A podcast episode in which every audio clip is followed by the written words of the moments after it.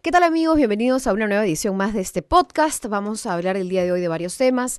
En primer lugar, la casación de Keiko Fujimori y luego les voy a contar algunos otros temas que creo podrían interesarles y que además me gustaría compartir con ustedes. El primero, y con esto creo que es fundamental hacer una lectura política de una decisión judicial, Ojo, no digo que hay que politizar, porque eso ya depende de la independencia y de la neutralidad de cada magistrado y de nuestros operadores de justicia, que siempre deben ser imparciales, pero uno puede sacar, digamos, una conclusión de estas decisiones.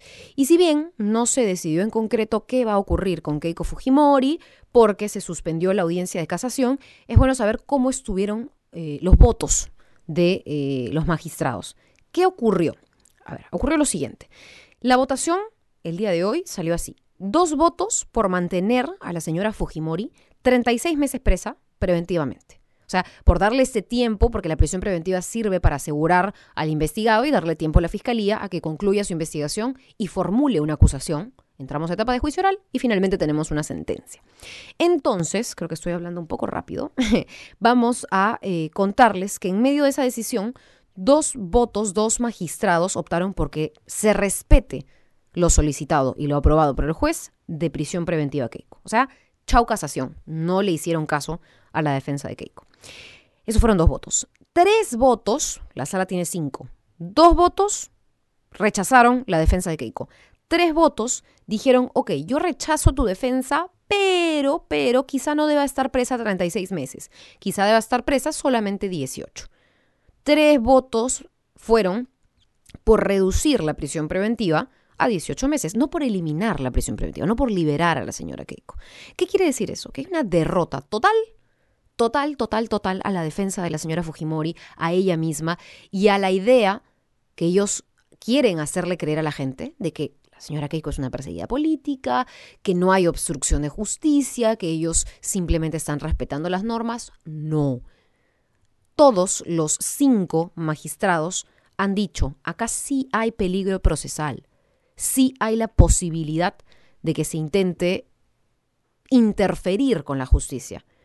Pero de repente podamos tener un resultado o una definición de la fiscalía más pronto que tarde, o más temprano que tarde. Por eso es que algunos dicen reduzcamos a 18 meses. La señora Keiko Fujimori ya va 10 meses, si no me equivoco, en prisión preventiva, eso sí hay que acotarlo, y, o hay que decirlo. Y si es que se decide reducir a 18 meses, está comparecencia o este, digamos, esta situación de la investigada, bueno, estaríamos hablando de ocho meses más, ¿no es cierto? Pero, pero, ¿qué pasa? Ustedes me dirán, y si así salió la votación, ¿por qué no se resolvió de una vez?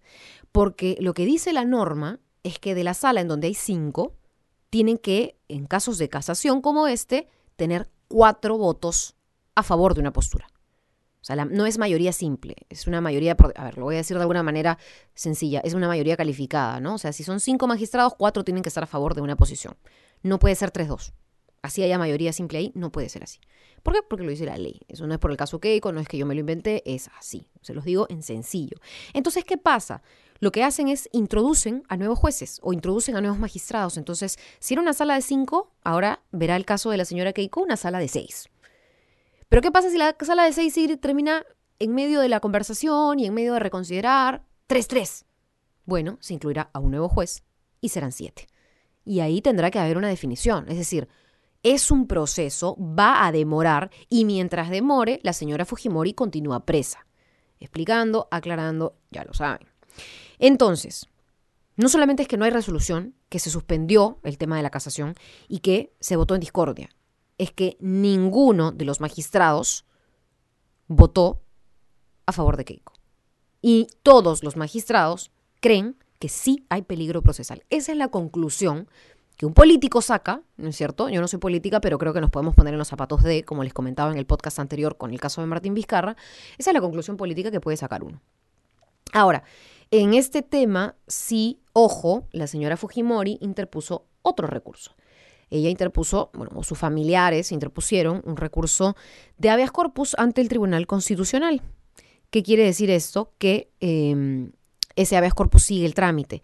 Pero, y con un amigo mío buscábamos el tema del habeas corpus, si ustedes revisan en la página del TC, detalle de la causa, datos del expediente, el expediente del habeas corpus que se ingresó el 4 del 7 del 2019, ¿no? van a la parte donde dice resoluciones y sentencias, vistas programadas y no hay fecha de programación. ¿Qué quiere decir eso? Básicamente, hasta donde, yo entiendo, es que el habeas corpus de la señora Keiko no tiene audiencia de vista y nada se puede resolver sin que tenga una audiencia o pase por una audiencia que sea pública en donde se convoque a la defensa, etcétera, ¿no? Entonces, no hay todavía audiencia programada para el habeas corpus de la señora Keiko, eso todavía está en trámite y también todo nos indica podría tardar su buen tiempo. A menos que hayan presiones y eso siempre hay, así que hay que estar atentos, que busquen acelerar, interferir, que es precisamente la razón por la cual la señora Fujimori está presa, por interferencia, por obstrucción a la justicia. Entonces, Ahí vamos, en ese camino están los dos recursos para que Keiko Fujimori salga en libertad. Ustedes ya sacarán sus propias conclusiones, pero creo que está más que evidente. En el tema político, a ver, estamos viernes, yo creo que lo dejaría ahí, es bastante... Eh, Importante, sí, el contexto en el cual se desarrollan estas, estos recursos de Keiko. Si quieren, podemos también repasar un poco lo que ha ocurrido con el equipo especial, y es que los están denunciando por todo y por todos lados. El fiscal Rafael Vela y el fiscal José Domingo Pérez tienen que mantenerse incólumes, tienen que estar completamente concentrados, porque las distracciones están por todos lados. Ahora el, el fiscal Tomás Galvez ha intentado denunciar, o está intentando denunciar a Rafael Vela, cuando en realidad él es uno de los investigados por eh, pertenecer a los hermanitos. Recordarán ustedes que también salieron varios audios con el nombre del señor Tomás Galvez. Él está siendo investigado, dicho sea de paso, pero aún continúa siendo fiscal porque no hay una Junta Nacional de Justicia que lo remueva, que lo investigue, que lo sancione. O sea, es una locura pero él se le ha ocurrido ahora denunciar a Rafael Vela. Y además, en medio del contexto, hay una pelea entre procuradores en donde el procurador anticorrupción, quiere, ¿no es cierto?, dar a indicar que el procurador del caso Lavallato habría querido beneficiar a Odebrecht a través del acuerdo de colaboración eficaz. ¿Por qué? Porque a Odebrecht eh, se le debería entregar un porcentaje o un monto de la venta que ellos hicieron de la hidroeléctrica de Chaquia. ¿Por qué? Porque así lo dice el acuerdo. ¿ok? En el acuerdo de colaboración eficaz, como todo acuerdo en el mundo de colaboración eficaz, es tú contribuyes conmigo en esto y yo contribuyo contigo en esto. Por eso es un acuerdo no es una sentencia. Entonces, ¿qué pasa? Le dijeron a Odebrecht, yo te dejo esto, ¿no es cierto? Este margen de acción y este margen de ganancia, y al mismo tiempo este tema en la sentencia o en la condena, ¿no es cierto? Te exculpo o te em, protejo de alguna manera, pero tú me das información oral, información escrita, me das toda la apertura a tus servidores, el servidor MyWebDay, Drowsys, etcétera, me das entrevistas e interrogatorios en los momentos en los que yo los pida, o sea, esas son las cosas que nosotros obtenemos a cambio y que de repente no estamos sabiendo valorar. O sea, gracias al acuerdo de colaboración eficaz que determina qué dinero va al fideicomiso, además, ojo, todo conversado con los fiscales, todo conversado, triple filtro, ¿ah? Conversado con los fiscales, la reparación civil conversada con el procurador y todo esto homologado por una jueza peruana. O sea, ya, ¿no? Pero viene aquí un procurador y comienza a decir, no, que esto, que el otro, me sumo a la campaña de Vizcarra a decir algo que le gusta a todos escuchar y que es que la empresa debe morir. Claro, si la empresa muere, de ahí quién nos colabora a nosotros con la información. Gracias a este acuerdo y este último interrogatorio, les contaré, ya hay 10 nuevos colaboradores eficaces que están echando a Keiko. Así se los pongo, solo por el caso de Keiko Fujimori. 10 colaboradores eficaces nuevos que hablan y prueban, según entiendo, de acuerdo a lo que ha publicado IDL y de acuerdo a lo que se está publicando también aquí en la República, prueban que hubo lavado de activos. Ojo, estamos hablando de gente que además de obstaculizar la justicia, sí habría ido a buscar firmas para aportes falsos, para justificar dinero, que en la hipótesis de la fiscalía sería dinero de origen ilícito. Eso es súper importante. Entonces, Aquí el equipo especial tiene que concentrarse, porque todas estas denuncias, acusaciones, ok, pueden intentar distraerlos, pero mientras ellos estén concentrados van en buen camino, creo yo, y defendiendo un acuerdo de colaboración eficaz que, como les cuento, está permitiendo, a ver, ha ocasionado, ¿no es cierto?, que un expresidente termine quitándose la vida. Es grave, pero es que aquí él tomó la decisión, el señor Alan García, de quitársela. Pero, ¿qué tantas cosas, ¿no es cierto?, habrán estado en juego o qué tanta información se habrá tenido que llevó a esta persona a tomar esa decisión. O sea, imagínense lo fuerte de las consecuencias de esta investigación. No es cosa sencilla que unos fiscales que vienen de Arequipa, ¿no es cierto?, que han venido trabajando en casos de provincia, etcétera, ahora estén acusando pues a Kiko Fujimori, a Toledo, estén acusando a PPK, lo tengan preso en su casa, o sea, ojo, no es poca cosa. Hay que también darles el apoyo y la confianza de que estén llevando las cosas en buen camino, ¿no? Creo yo. Eso es lo que corresponde. Y un último tema que sí me gustaría tocar, que es muy importante porque yo les conté que en el plano político, eh, además del plano político, quería comentar con ustedes otros temitas. Ahora arranca ya el Festival de Cine de Lima de eh, la Universidad Católica. Me parece súper importante que vayamos a este festival, que vayan, que se empapen un poco y que lo tomen como, como si fueran a cualquier otro cine. Porque está bien, ¿no? Uno va y ve en el cine su película gringa, va y ve los Avengers, va y ve Spider-Man, va y ve, no sé, Bob Esponja, lo que sea que esté en el cine, que a mí también me encanta y me vacila. Ok, chévere. Pero de repente también podemos animarnos en ver producciones igual de ricas, incluso con mucho más esfuerzos y recursos eh, em, humanos, ¿no es cierto? Eh, grandes actuaciones, de repente a veces nos decimos, no, todas las películas eh, peruanas son de calatas y todas las películas peruanas tratan de lo mismo, o todos los actores peruanos son malos, o todas las actrices peruanas son malas, créanme que se van a sorprender. En el Festival de Cine de Lima PUC, ya es la edición número 23, para empezar las entradas están desde los 12, 13, 14, 15, 16 soles. Desde los 12 a los 16 soles. O sea, no es como para que ustedes me digan, no, Siri, qué caro, que no sé qué, que este cine es solo exclusivo. No. Al menos yo que he ido a las grandes cadenas de cine, una entrada está más cara en las grandes cadenas que en el festival. No, no sé ustedes. En primer lugar. En segundo lugar, ah, bueno, un extra a ese primer lugar que les comentaba del tema de los precios, hay funciones desde matiné hasta la noche, o sea, también pueden ustedes acomodar sus horarios.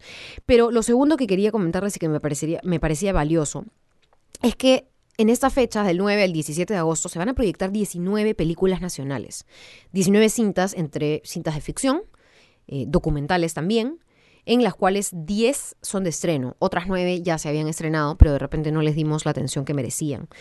Una de ellas, y el día de hoy entrevisté a Javier Corcuera, es este documental sobre la vida de Javier Heró, un poeta peruano que, a ver, estudió la católica, murió a los 21 años, pero murió porque decidió ser guerrillero, decidió ser estudiante, activista social y decidió irse a la selva a luchar por sus ideales. Y es en la selva que fallece. Es un joven, en realidad, que su primer poema, que ahora es un éxito, que se llama El río, lo escribió siendo menor de edad. Imagínense ustedes lo rico de su legado y lo importante y lo interesante que debe ser ese documental, no solo para entender su vida, sino para entender el contexto en el que él creó tanto, imaginó tanto, soñó tanto para su país.